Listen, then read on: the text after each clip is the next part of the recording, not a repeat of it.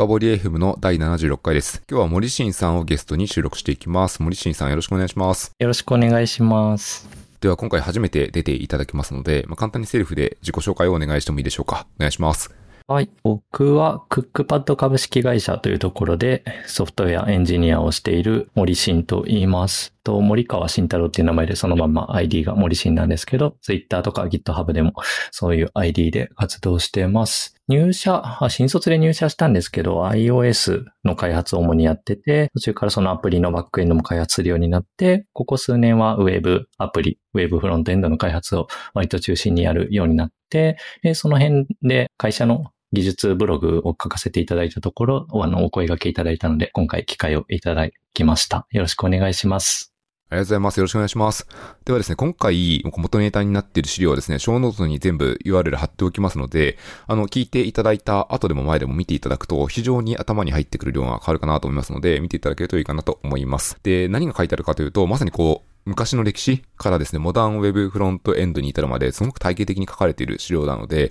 本編はですね、これの内容をざざっと、まあ、歴史的に触ってきてたらいいかなと思っています。で、本編に入る前にいつもの宣伝をしておきます。このポッドキャストはハッシュの深掘りでフィードバック募集しておりますので、ツイッターの方まで深掘りのハッシュタグつけて、ごあの意見をいただけると大変ありがたいです。よろしくお願いします。じゃあですね、早速行きたいと思います。本編としてはですね、まず、例えば、簡単にウェブページを、こう、ダウンロードして見るときって、そもそもどんな風にやられていたかっていう、その最初のとこから行きたいと思うんですけど、最初はどんな感じだったんですかね？はい、そうですね。この辺は、実は僕はウェブの開発をし始めたのって結構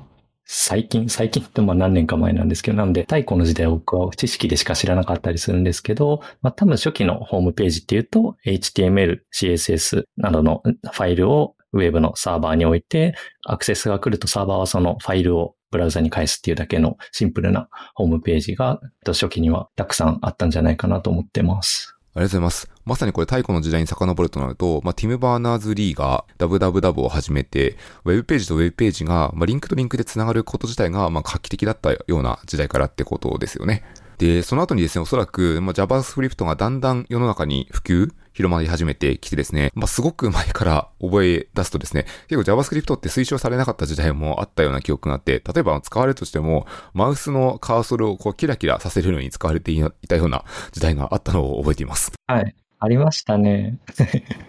なんかマウスにキラキラするのがついてくるやつありましたよね。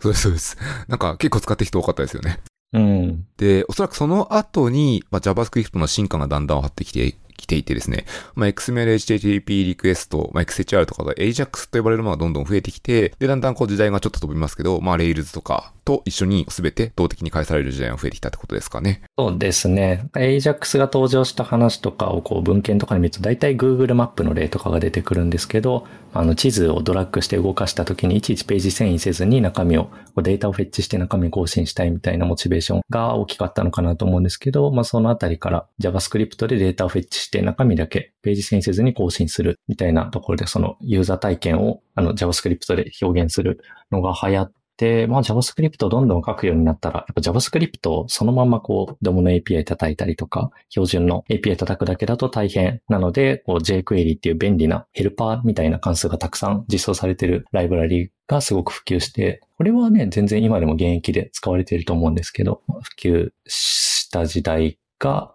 そうですね、その次にあったっていう感じですね。ありがとうございます。今日はですね、ゴールは、まあ、結構先で、 React Server Components まで行きたいので、まあ、徐々にこう飛ばし組みで行きたいと思います。確かに。あ、そうだ、最初に、そうですね、その資料のゴールの説明しておいた方がいいですか、ね、ああ、そうですね。ぜひ、その説明お願いします。あ、そうえっとね、すいません。勉強会の資料をベースに話してるんですけど、これはなんか僕、モチベーションとしては、最近その React の18とか Next.js12 とか出てアップデートを見ると、 React Server Component とか、あとなんかその SSR server side rendering をストリーミングで実現するみたいな技術が発表されてたんですけど、それがなんで出てきたとか、どういう意味があるのかとか理解しようと思うと、結構ウェブの歴史を遡る必要があるなと思って作った資料で、なのでゴールはその React Server Component ってなんで出てきたんだろうとか、その辺を理解するのがゴールの資料になってます。ありがとうございます。で、深掘り FM 的にはですね、なるべくあの、最新の内容に時間を20分とか残したいので、そうです。ここからは結構駆け足というか、早送り気味にどんどん進めていきたいと思います。で、その後に出てきたのが、フロントエンド側の MVC ということで、例えばそうですね、バックボーン JS みたいなものが入ってきた時代ってことですよね。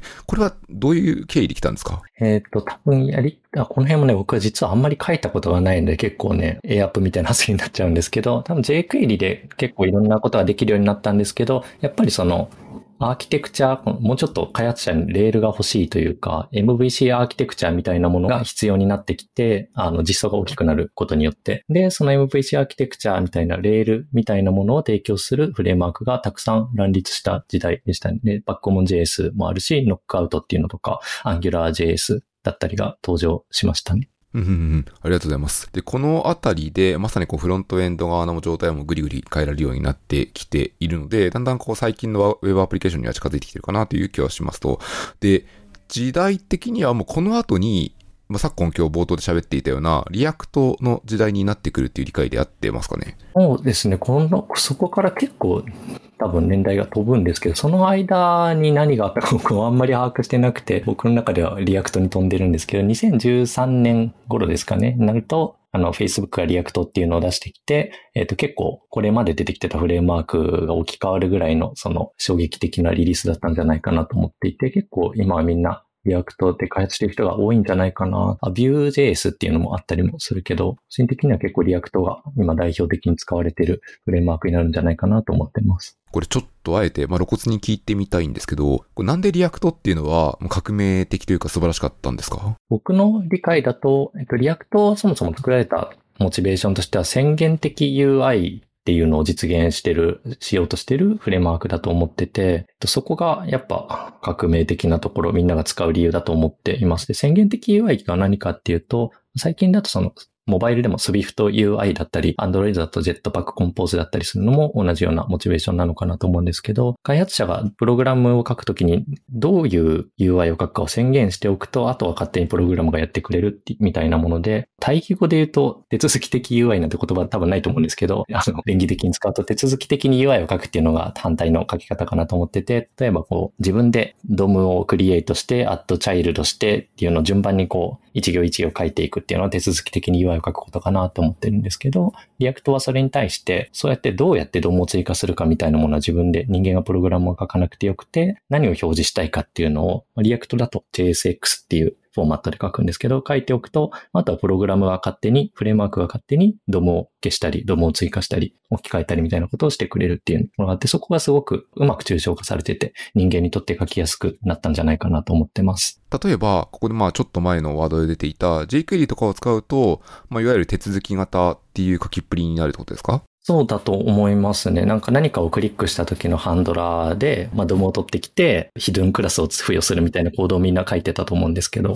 あれですよね、あの、ダラーで囲ってエレメントを引っ掛けるみたいなやつですよね。あ、そうです、そうです。うん、あり、ありましたっていうか、まあ、今でも全然現役で使われているものですね。そうですね。今も全然現役で使われていると思います。ありがとうございます。で、ここまでが、まあ、jQuery から、これ React って何でいいかっていうところで、そうですね。やっぱ手続き型だと、まあ、書いていて、まあ、保守性が辛いとか、まあ、そういうことがあったんですかね？あると思いますね。実装量も多くなると思うし、あと状態が多くなった時に、多分そのビューの状態を列挙できなくて、その人間がこの画面はどんな種類の状態があるのかっていうのをコードを見ても把握しづらいんじゃないかなとかは思いましたね。人間が状態を把握できなくなるとバグを生むと思うので。で、今回のエピソードではあまり言ってないところですけど、やっぱ頭に入れる量が非常に増えてくると、まあ、認知負荷がとても高まるので、まあ、そこに対する認知負荷を下げられるっていうのは非常にいい観点ですね。うんうん。ありがとうございます。じゃあここまでで宣言的 UI は素晴らしいぞっていう話をしたので、次の進化に行きたいんですけども、まあ、次の進化で言われているのが、まあ、いわゆる SPA とか CSR っていうところですかね。で、SPA の対義語で言うと、MPA みたいなものがあったりしますと。この辺ってユーザー体験っていう観点からすると、どんな感じだったかっていうのをちょっと教えてもらってもいいですか？はい。 React とか出てくると、やっぱもう React を使うと結構リッチなユーザー体験を記述するのが簡単になるので、その DOM だったりをもう全部 JavaScript で書きたくなるですけど、なるので、こう、やっぱ Rails とか使ってても、Rails からは HTML をあまり吐かせずに全部 JavaScript で書いちゃおうみたいなのが主流になってきたのかな。主流になったはちょっと言い過ぎかもってスライドにも書いてるんですけど、まあそういう人も増えてきたのかなと思って、まあその全部 JavaScript で DOM を記述するよっていうのをクライアントサイドレンダリングって呼んでるんですけど、まあ最初の HTML はほぼ空っぽで、あと JS が実行されて初めてコンテンツが描画されるっていうもの。で、さらに、その CSR、クライアントサイドレンダリングをした上で、そのページ遷移っていうものまで全部 JavaScript でやっちゃおうっていうのが、SPA、シングルページアプリケーションだと思ってて、ページ遷移ってあの URL が変わったらブラウザがページをリロードして別のページを表示するみたいなものがページ遷移って呼んでるんですけど、それを JavaScript で JSON のデータだったり、その次のページ、遷移先で表示したいデータだけを JavaScript で取ってきて、ブラウザのページ遷移の API は叩かずに内容だけ更新、見た目の内容だけ更新して、普通に URL もそのプッシュステートみたいな API を呼んで URL も書き換えるっていうことで、見かけ上のページ遷移、多分一時期 PJAX って呼ばれてたような技術も同じだと思うんですけど、ページ遷移をして、まあ、することでそのページ遷移が早くなるんですよね。そのユーザー体験が良くなるっていう意味で、その SPA、シングルページアプリケーションっていうのが流行ったんじゃないかなと思ってます。とすると、クライアントサイドでこうゴリゴリいじるっていうのが主流になってきているので、サーバーサイドの役割が薄くなっていって、まあ、よくあるケースだと、例えばこうサーバーサイドでやるのは、まあ、データベースから引っ込めて JSON を返すみたいなことになっていったってことですかね。そういう開発が増えてきた時代だと思ってます。で、ちょっとだけ脱線トピックになるんですけど、これ JS 側でページを釣るときって、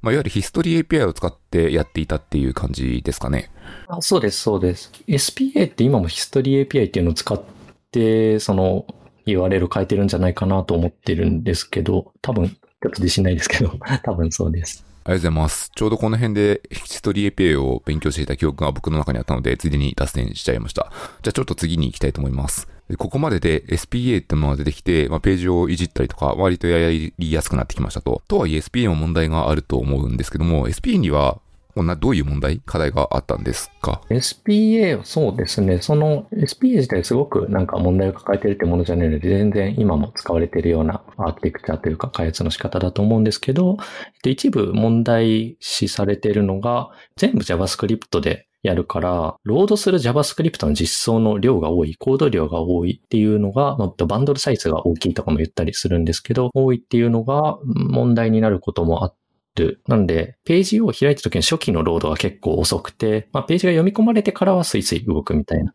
Gmail のウェブサイトとか多分そうで、アクセスするとなんか最初に結構長い間ローディング画面を見せられるんですけど、それ以降は結構サクサク動くなって思っていて、ああいう体験イメージしていただけるとわかるかなと思います。で、もう一つが、JavaScript を実行するまで何も描画できないっていう問題があるので、そうすると2つ問題があって、あの SEO、検索エンジンのクローラが、そのちゃんと JS を実行して HTML を解釈してくれるかどうか保証ができないっていう問題があるので、その SEO のスコアだったりを気にするページは、SPA、シングルページアプリケーションを避けたりっていう例もありますね。で、もう一つが、OGP 画像、なんか SNS にシェアされた時に出てくる画像みたいなのって、あれも OGP 画像出すためのクローラー、Twitter のボットだったり、Facebook のボットだったりが、そのサイトにアクセスして、あの画像の URL を取ってくるんですけど、あのクローラーは全然 JavaScript を実行してくれないので、完全にその HTML が空っぽで JS 実行しないと何も書かないよってページだと、あの OGP 画像が用意できないっていう問題があったりします。ありがとうございます。このポッドキャストって、フロントエンドエンジニアばっかではないので、聞いてる方がですね、ちょっと露骨にあえて少し教えていただきたいがあって、お話しいただいた中であったバンドルサイズっていうのは、まあ、大量にあるフロント側の JavaScript のファイルをバンドルする、まあ、一つに固めるっていう処理のことであってますよね。はい。ありがとうございます。もしあの、可能であればで構わないんですけど、森進さんが見てきた中で、いや、このバンドルされてる JS でけえなっていうのってどういうのがあったりしましたか？覚えてる範囲でいいんですけど。それの感覚僕もちょっとわかんないですね。わかんないけど、まあ、でも何メガバイトとかになるとでかいなってやっぱ思いますね。その、取ってくるのも時間も、あ、かかるし、その辺の、なんだろう、感覚あんまり僕も経験が少なくてわかんないですね。ありがとうございます。とはいえ、こう、頑張って minify とかしたとしても、まあ、十数メガ超えちゃうようなケースがあったりして、まあ、ネットワーク環境が早ければいいですけど、そうじゃない場合もあるので、まあ、大変な場合もあったってことですね。そうですね。そのダウンロードにかかる時間が長くなるっていうのもあるし、まあ、ダウンロードの時間を置いておいても、その実行する時間は結構長いっていうのもあるので、結局全部はダウンロードするんだけど、実行分割するために、この JS のファイルを分割して、あの、ブラウザに返すみたいな工夫があったりもします、ね。ありがとうございます。で、後半の方だとすると、まあ、SEO とか OGP という話があって、まあ、特に今の時代とかで考えると、まあ、Twitter とかって OGP、画像がないと、クリックレートとか非常にインパクトがあるので、まあ、これが使えないっていうのは、それなりに大きな欠点というか欠陥だったような気もしますっていうのは、すごい共感できますね。そうなんですよ。で、最近ちょうど、そうですね。あの、後でショーノートに貼っていただけたらと思うんですけど、あの、同じようにクックパッドの技術ブログに OGP 画像を動的に生成して返すための仕組みみたいなのを作った記事を最近書いたので、そちらももし興味のある方はご覧いただければと思います。ありがとうございます。そこはリンク貼っておきます。ここまでで CSR、クライアントサイドレンダリングとか、シングルページアプリケーション SPA でも、まあ、それなりに問題があることが分かってきたので、次に進んでいきたいと思います。次に出てくるのが SSR、サーバーサイドレンダリングとか言われるやつで、これって、これはどういうものだったんですか？えっと、これはさっき言ってたその SPA のいくつかの問題を解決するために生まれた考えで、サーバーサイドレンダリングって言って、 React のコード、JS を実行して初めて HTML が描画されるって言ったんですけど、その React の実行を一回サーバー側でやっちゃって、はい、できた HTML を先にクライアントに返す。あで、まあ、それと同時に、あの、 React の JS コードも返すんですけど、描画済みの HTML も先に返しちゃって、で、ブラウザ側はもらった HTML をすぐに描画した後に JavaScript を実行するっていう手法が生まれました。なるほど。じゃあこれはサーバー側で一回、まあ、JS、Node.js とかで実行すると思うので、さっき言っていた OGP とか SEO の問題が解消されるっていう理解で合ってますか？はい、そうです。ありがとうございます。で、これをまさにサーバー側でやってくれるもの、特に React を使ってるんであれば、まあ、それが Next.js っていうことですよね。そうですね。Next.js はいろんな機能があるんですけど、僕の理解だとこの server side rendering を提供するフレームワークとして登場したんだったと思ってます。まあその上で React でアプリ開発するために必要ないろんな機能も提供してくれてるっていうイメージです。なるほど、ありがとうございます。まあ、参考までに聞きたいんですけども、 React を使って開発する場合って、他にどういう機能が必要だったりするんですか？Next.js が提供しているのはルーティングの機能だったり、まあ、この URL にアクセスしたらこのコンポーネントレンダリングするよっていう機能だったり、 React TypeScript アプリ開発しようと思って、やっぱ ESLint 設定したいとか、 Prettier 設定したい、TS コンフィグも用意しなきゃとか、いろいろあったり、あとはポリフィルを設定したいとか、なんかいろいろやりたいことがあると思うんですけど、そのあたりを設定、人間が書くの大変なので、あの、ある程度用意してくれてるっていうメリットだと思います。確かにあの、まあできなくはないんですけど、人間が書くとなると、まあ、結構な設定量がありますよね。そうですね。ありがとうございます。で、資料で言うと、この辺の文脈の中で、ハイドレートっていう言葉が出てくるんですよね。で、ハイドレートって、まあ、英語でそのまま日本語に訳すと、まあ、水分を吸わせるみたいな意味になるわけなんですけど、これは、この React とかの文脈で言うと、まあ、どういう意味、どういうキーワードなんですかね？これは hydrate は React 用語で、 React のドキュメントとかにも書いてある単語なんですけど、サーバーが描画した HTML、そのただの HTML を JavaScript、リアクトのフレームワークがその後、その React としてその DOM をいじれるようにするための処理を hydrate って呼んでいて、なんかただの HTML を JavaScript で扱えるようにするから、まあな、な、なるほど、水分、水分を与えてるっていう単語を使ってるのなんとなく直感にも合うような気もしてるんですけど、具体的にはそのドムに対してイベントハンドラーをアタッチしたりとか、そういったことをしてるのかなと思います。確かに、こうちょっと言い方があれというか、ひどい例えかもしれないですけど、まあ、HTML はスカスカの骨だけのミイラみたいなもんで、まあ、そこに水分をそれこそすることによって、まあ、ハイドレートすることによって、まあ、水が増えてムキムキになって元の体に戻るみたいな印象ですね。はい、そうですね。そういうイメージです。ありがとうございます。で、さらに言うと、この辺の用語の3文字英単語シリーズだと、SSG っていうのもあるんですよね。で、これサーバーサイドじゃなくて、Static Site Generation で SSG なんですけど、この SSG っていうのも簡単に聞いてもいいですか？えっ、と、これはまた SSR とは別の技術なんですけど、多分時代、時系列的な SSR の後に登場したのかなと思っていて、なんかその server side rendering はユーザーからリクエストがあった時にサーバー側が HTML を React 実行してレンダリングして返すなんですけど、ページによってはその別にユーザーからアクセスされた時じゃなくて、もうビルド時、ウェブサイトデプロイするタイミングだったり、まあビルドするタイミングでもう生成しておけるページもあるよねっていうことで、例えば利用規約みたいなページはどんなユーザーにも多分同じ HTML を返すので、リクエストのたびに作る必要はないと思ってて、まあ、そういうのはもうビルド時に作っちゃって、すでになんか S3 とかに置いといたビルド済みの HTML をユーザーに返すっていうのがやっぱできるなら一番最速なので、えっと、そういうことをする機能を SSG って呼んでます。じゃあこれ例えば Next.js を使ってる場合とかって、まあ、SSR とか SSG とかっていうのは、これは Next.js で選べるもんなんですか？あ、そうですね。Next.js はそこを売りにしてて、その CSR クライアントサイドレンダリングか SSR するか、SSG するかっていうのをページによってその何、どれで返すかっていうのを開発者が選べるハイブリッドなレンダリングができるフレームワークっていうのが結構売りの機能で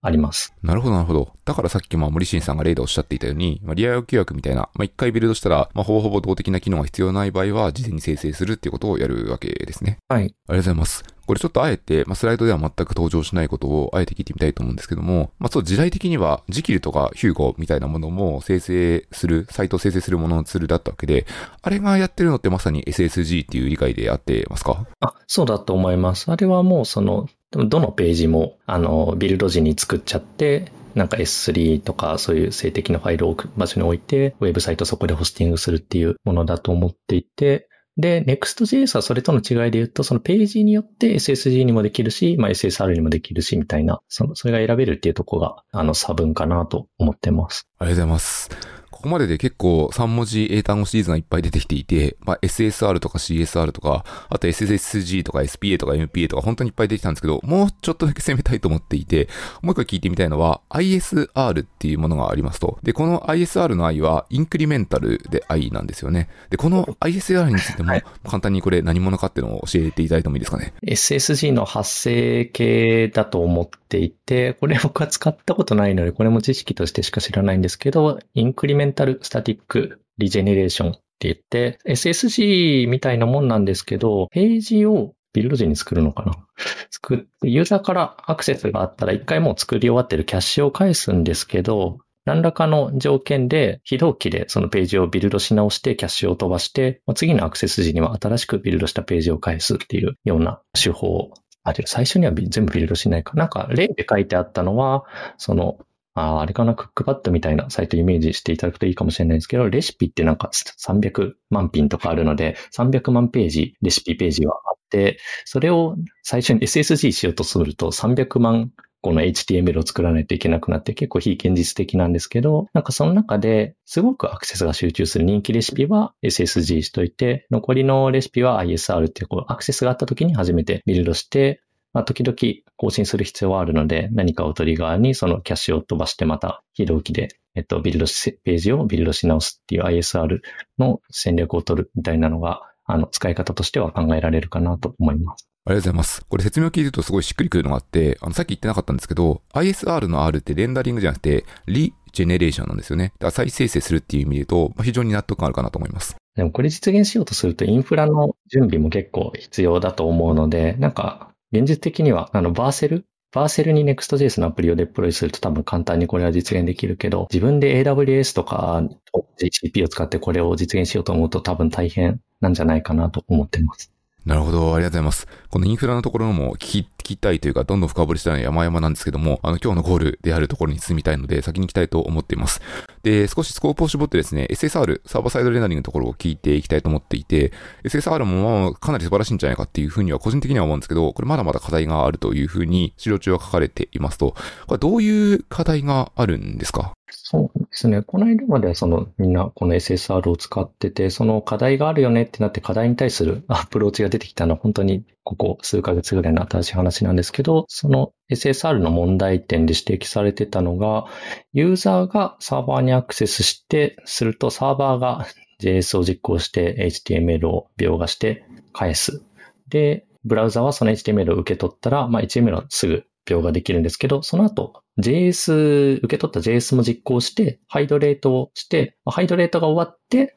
初めてそのインタラクティブな UI になる。マウスのクリックが効いたりとか、スクロールがスムーズに動いたりとかっていう流れになるんですけど、それがユーザーが操作できるようになるまでにかかる時間っていうのは結構長いよねっていうのが問題点としてあっていました。なるほど。まあ、さっきの例で言うと、まあ、私の例で言うとですね、ミイラがムキムキになるってことなので、ムキムキになった後初めてマウスとかで触れるようになるってことですよね。うんうん、そうです。なるほど。じゃあまだまだこう人類は満足できてなくて、やれる余地が結構あるってことですね。そうですね。それに対するアプローチが最近、その React 18だったり、Next.js12 っていう数ヶ月前のアップデートで出てきたっていうステータスです。なるほど。これ出てきたところで、まあ、早速あの資料中にあるものも少し話していきたいと思っていて、まあ、最初に書いてあるのが SSR ストリーミングっていうものがありますと、この SSR ストリーミングっていうのは何者ですか？はい。これもややこしいんですけど、SSR ストリーミング、あるいはストリーミング SSR って呼ばれてるの、これ Next.js 用語、Next.js の機能名かもしれなくて、React18 の RFC 見てると、ストリーミング HTML とセレクティブハイドレーションっていう技術で、名前で説明されてたんですけど、ざっくり何かを説明すると、SSR って JS を実行して全部 HTML 描画し終わったら、クライアントに返すってことを今まではしてたんですけど、ストリーミング SSR っていうのは、SSR、JSON をパッて実行して、例えば非同期でデータを取ってくる必要がある。API を叩いて、表示するデータを取ってくる必要があるところは時間がかかるから一旦置いといて、すぐに描画できる部分だけ HTML にして、残りの描画できないところはなんか代わりにスピナーみたいなのを表示した HTML をまずブラウザに返す。で、サーバーサイドではそのデータのフェッチみたいなのを引き続き行っていて、フェッチし終わったら、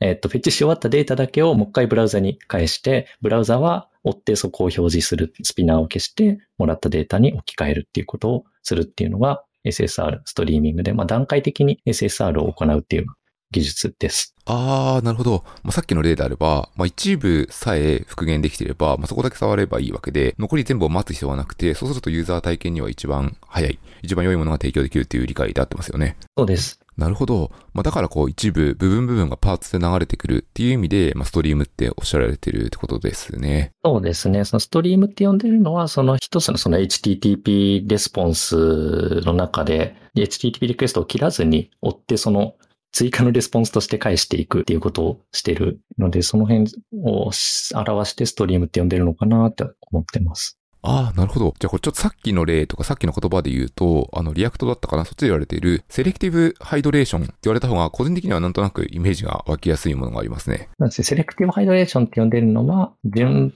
番に送られてきた DOM、描画できた DOM の部分から JS を実行して、その hydrate をしてユーザーが触れるようにする、インタラクティブにするっていうことを Selective Hydration って呼んでいて、結構もうどうやって実装してるのかイメージもできない多分難しい技術だったと思うんですけど、なんか React は完成させて、あの、リリースしてきましたね。これ例えば、まあ、 React を使う側、フレームワークを使う側として我々はどういうコードを書けばいいんですか？このストリーミングだったり、 Selective Hydration だったりをするために、えっ、と、我々が、我々、その Next.js を書くユーザーが使わなければならないのは、えっと、サスペンスっていう名前のコンポーネントが用意されていて、まあ、 React が用意してるんですけど、それを使うと、そのサスペンスってところを境界にレンダリングのフェーズを分けてくれる。その、ここはレンダリングに時間かかるから追って返したいみたいな場所をサスペンスってコンポーネントで囲うと、勝手にストリーミングされて、あの、 hydration もその部分だけ分けて行われるっていう風になってます。なるほど。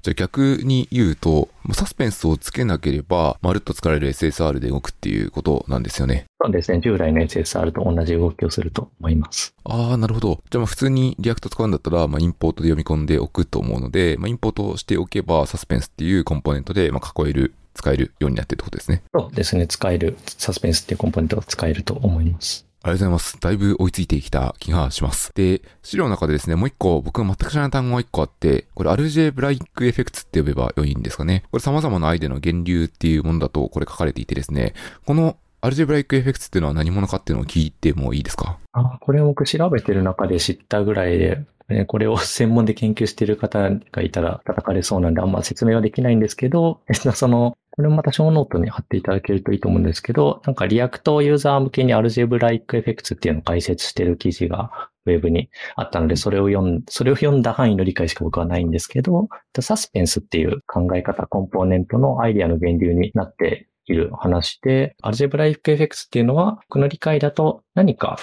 移動処理みたいなもので、上から順番に処理を実行していて、えっ、と、時間がかかる処理が出てきたら、そこで一回行、その行で処理を中断して、何か時間かかる処理をして、終わったらその結果をもってまたその行に帰ってきて、続きの処理を実行するっていうのを実現する考え方だと思ってて、まあ JS の Async Await とかも近い感じ。アウェイトのところに差し掛かると、そこで中断して非同期上を処理を実行して、また帰ってくると思うんですけど、ああいうのを、なんかシンカーベイトみたいなシンタックスなしで、こう、表現するような仕組みだと思っていて、で、アルジェブライック FX っていうのが実装されているプログラミング言語っていうのは今そんなにたくさんはない多いので、僕も使ったことはない概念なんですけど、それがそのサスペンスっていうののアイディア、元のアイディアになっているっていう話でした。ありがとうございます。で、これ、 React Hooks も同じであるっていうことが資料の中に書かれていたりしてですね、ここもちょっと聞いておきたいと思っています。で、そもそも、まあ、 React Hooks って何っていうところがあるかもしれないので、それも簡単に聞いておいてもいいですか？ React Hooks ってどういうものですか？ React Hooks は、 React のコンポーネントは少し前はクラスコンポーネントって言って JavaScript のクラスを使って書かれてたんですけど、そこからまあクラスのコンポーネントいろんな課題、複数の課題があのあったので、関数コンポーネントっていうもの書き方に置き換わってきて、まあ、その関数コンポーネントのインターフェースの中で、まあこれまで通りこう、ステート、状態を扱いたかったり、えっ、ー、と、ライフサイクルですね。コンポーネントがレンダリングされた時にこの処理をしたいっていうようなライフサイクルのイベントを扱いたい。そういった処理をするときに、あの、使うためのインターフェースとして React Hooks っていうのがあの、用意されてます。なるほど。これ、 React Hooks より前、まあ、クラスコンポーネントの時って、まだ具体的に出せればで構わないんですけど、どういうものが課題、辛いところだったんですか？React Hooks、えっと、まずは、クラス、JavaScript のクラスっていうのが人間にとって難しいよねっていうのが、これは React Conf、2018年の React Conf で、あの、説明されてたんですけど、まあ、クラス使ってると、なんか this っていうキーワードがいっぱい使う必要があって、関数の中から this で自分がアクセスしたいオブジェクトを参照するためになんかね、 bind っていう関数を使ったりとか、なんか結構書くのが大変だった話があったのが一つと、まあ、そのクラスが難しいよねって話話が一つと、あとは結構ね、そのコンポーネントが描画された時にイベントハンドラーをアタッチして、マウントされた時にはそれをデタッチしたいとか、なんか一つの機能を実装するときに、その機能のための実装が、クラスの複数のメソッドに結構分散してたんですよ。コンポーネントのライフサイクルのいろんなイベントの中、メソッドの中に一つの機能のための実装がばらけていたりしたんですけど、複数の API を使うと結構、その一つの関数の中に一つの機能を閉じることができて、そうすると、それを実装したファイルを複数のコンポーネントで使い回したりみたいなのが簡単にできるようになったので、まあ、そういう意味でも結構インターフェースは優れたインターフェースになったかなと思ってます。まあ、この辺を起因として React の辛い部分がかなり解決されたので、まあ、個人的にはリアクト X にガーッとこう一気に流れていったなっていう印象があります。うん。ありがとうございます。ここまででやっと現代、ここ最近数ヶ月まで戻ってこれたかなと思っていてですね、やっとのことで冒頭で申し上げていた React Server Components に至れるわけですね。ということで早速教えていただきたいと思っていて、この React Server Components っていうのは、これはどういうものですか？ React Server Components っていうのが SSR のストリーミングとかさっきの話と同時にリリースされて出てきたんですけど、一応独立した概念、話して、あの SSR のストリーミングとは、とかとも併用できるようなものになっていて、なんで、あの別物と考えてもらっていいんですけど、 React のコンポーネントでこう、コンポーネントドームのツリーの形になってると思うんですけど、そのコンポーネントごとにそれをサーバーでレンダリングするか、クライアントでレンダリングするかっていうのを開発者が選択して書き分けることができるような技術になってます。なるほど。じゃあちょっとあえて今日出てきた言葉の例で言うと、まあ、CSR だったり SSR だったりっていうのをパスごとに選ぶっていう話があったかと思います。ちょっと抽象化すると概念的には似てるっていうことなんですかね。そうだと思います。なるほど。これ参考までにあの教えていただければと思うんですけども、 React Server Components で、まあ、使い分けをしたい場合っていうのは、まあ、書く側、実装する側はどういうふうに書けばいいんですか？実装の仕方としては、そのコンポーネント実装するときに、コンポーネントの拡張子を .server.jsx とか .server.tsx あるいは .client.jsx みたいな感じで、なんか拡張子で書き分けると、まあ、フレームワークが理解して動かしてくれるっていうインターフェースになっていたと思います。ああ、なるほど。じゃあファイル名もまんま見るんですね。うん。そうですね。なるほど。じゃあコンポーネント単位で書き分けるだったり、まあ、SSR ストリーミングを使うだったりっていうところをするっていうのが、最近の React 界隈の最新状況っていう感じですかね。そうですね。これなんか SSR ストリーミングで言うと、あれは React 自身が実装してるっていうよりは Next.js のレイヤーでやってくれてるので、例えば Next.js で React Server Component を使う、使おうと思うと多分フレームワークが勝手にこう併用してくれるのかな。これもちょっと使ってはないんですけど、そういういい感じに 実行してくれるっぽい雰囲気でしたね。ありがとうございます。じゃあ、ここまでですね、あの、冒頭の目的であった、歴史を伝わって React Server Component っていうところまで喋ってくるっていうのが終わったので、最後にですね、別の morishin さんからいただいているトピックで、今からウェブアプリケーションを作るんだったら、まあ、どんなアーキテクチャ、どんな構成にしますかっていうところの話をしたいと思っていて、これは morishin さんはどうお考えですか？あ、そうですね。この辺僕もなんか他の人とこの辺の話題に喋りたいなとか思ってて喋る場所がなかったんで資料の最後にもちょっと意見を書いたりしてたんですけど、僕の今の考えをちょっとここで話させてもらうと、よく Web のアプリケーション、フルスタックな Web アプリケーションのフレームワークとして Ruby on Rails が好きで、あの会社でも Rails よく使ってるんですけど、まあ、Rails の上で React.js もう使いたいってなると、やっぱ Webpack の設定が必要だったりとか、TS の設定が必要だったりとか、いろいろ結構苦労してきたので、うん、やっぱその辺にしんどさを感じてきて、まあ、僕が次、フルスタックな、フルスタックなって言ってるのは、なんだろう、DB、思って DB にアクセスがあったりとか、する Web アプリケーションを指してるんですけど、作るんだったら、今だと僕はその Rails を使わずに Next.js と、あとまあデータベースをあれこれする機能が Next.js にはないので、その JavaScript の OR マッパーである Prisma っていうのを組み合わせて使いたいかなっていうのが今の考えで、最近作るアプリはよくこの構成で作っていて、で、逆に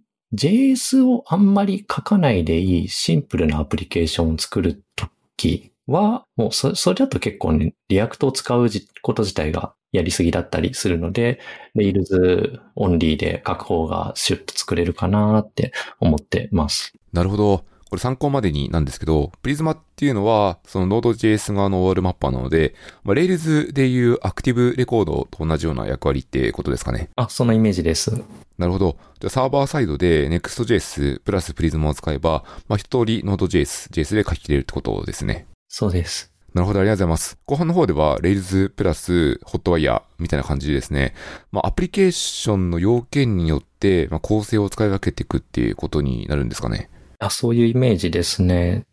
管理画面だったり、すごいシンプルなアプリだったら、Rails だけで書いた方が楽かなっていうイメージで、まあ要件がもうちょっと複雑で、ユーザーがクリックした時になんかインタラクティブな表示をしたい。なので React 使いたいみたいになったら、Rails 7、Rails 7でも結構大変かなっていうのが僕の印象なので、Rails から離れて Next.js と、あと他の足りない OR マッパーだったりの機能は別のライブラリで補うかなっていうのが今の考えですね。まあ確かに、まあ、アプリケーションの裏側、アドミン側の画面って、まあ基本的にオペレーター運用側しか使わないので、まあ本当にこうシンプルな CRUD さえできればいいっていうような画面だったりしますもんね。はい。了解です。ありがとうございます。これぜひ、あれですね、あの、聞いてるリスナーの方でもですね、ウェブアプリケーションの構成、まあ、こういう要件があったらこんなことを構成で作りたいみたいなところは、もしあればですね、あの、ハッシュの深掘りの方でしばらくあの、書いていただけると、おそらく森進さんも落ちていただけると思いますので、書いていただけるとありがたいです。よろしくお願いします。嬉しいです。じゃあ、ここまでで一通り終わりましたので、最後に森進さんの方から、リスナーの方にですね、告知、宣伝、何でも構わないんですけど、何か伝えたいことがあればと思うんですけど、いかがですか？はい。じゃあ、まあ、ベタなんですが、勤務先の宣伝を させ、ちょっとだけさせていただこうかなと思ってるんですけど、元々の元ネタになっているブログ記事のエントリーの一番下の方に会社の採用情報も書いてるんですけど、そのクックパッドでは、アプリエンジニアもそうだし、ウェブのフロントエンドが好きなエンジニアも募集しているので、えっと、クックパッドに興味がある人は、お声掛け、僕にでもいいし、お声掛けいただいたら嬉しいですし、まあ、ただ、なんか、ウェブの、さっきの問いに対するディスカッションとかできるのも楽しいので、あの、ただ喋りたいって方もカジュアル面談だったり募集しておりますので、よろしくお願いします。これ、ただ俺はディスカッションしたいんだ、みたいな場合って、DM で森進さんに突撃すればいいですかねあ、でもいいですね。カジュアル面談でミーティーっていうサイトのウェブページを開いているので、なんかそこで申し込みいただくこともできて、それもブログのリンクに、ブログの中にリンクがあったりします。応募があったことはないんですけど、技術の雑談するのが好きなので。じゃあ、ミーティーのリンクも貼っておきますので、ぜひですね、あの、今日話を聞いた上で、いや、もっともっと深い話がしたいんだ、こういう話がしたいんだっていう場合はですね、ぜひ、あの、ミーティーの方からカジュアルでにでも構いませんので、あの、連絡いただけたらありがたいです。よろしくお願いします。はい。ということで、そろそろ終わりにします。もし、他の感想などあれば、箸の深掘りの方までよろしくお願いします。今日は森進さんにお越しいただいて、モダンウェブフロントエンドの話を伺っていきました。森進さんどうもありがとうございました。ありがとうございました。